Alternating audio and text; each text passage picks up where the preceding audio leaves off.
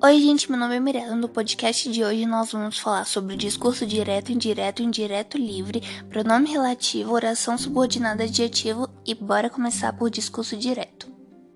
No discurso direto, nós temos a reprodução literal da fala de algum personagem, verbo no modo declarativo, perguntou, afirmou, disse, é, dois pontos mais travessão ou aspas.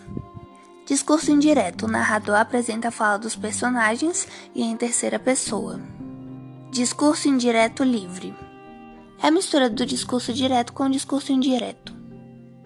Pronome relativo. Ele substitui o termo da oração anterior, muito utilizado em orações subordinadas adjetivas. Pronomes relativos variáveis são o qual a qual, os quais as quais, cujo, cuja, cujos, cujas, quanto, quanto, quantos, quantas. Invariáveis que, quem, onde.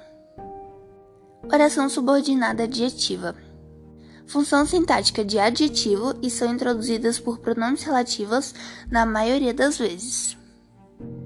As orações subordinadas adjetivas têm duas categorias, as explicativas e as restritivas. Explicativas explicam um termo a qual se referem, separada por vírgulas. Exemplo, lalá, vírgula, que é bonita, vírgula, como é o gelo. Restritivas restringem o significado do seu termo anterior, seu antecedente. Não tem vírgulas. Exemplo: a escada que quebrou ontem estava velha. É isso, espero que tenha entendido. Um beijo, tchau, tchau.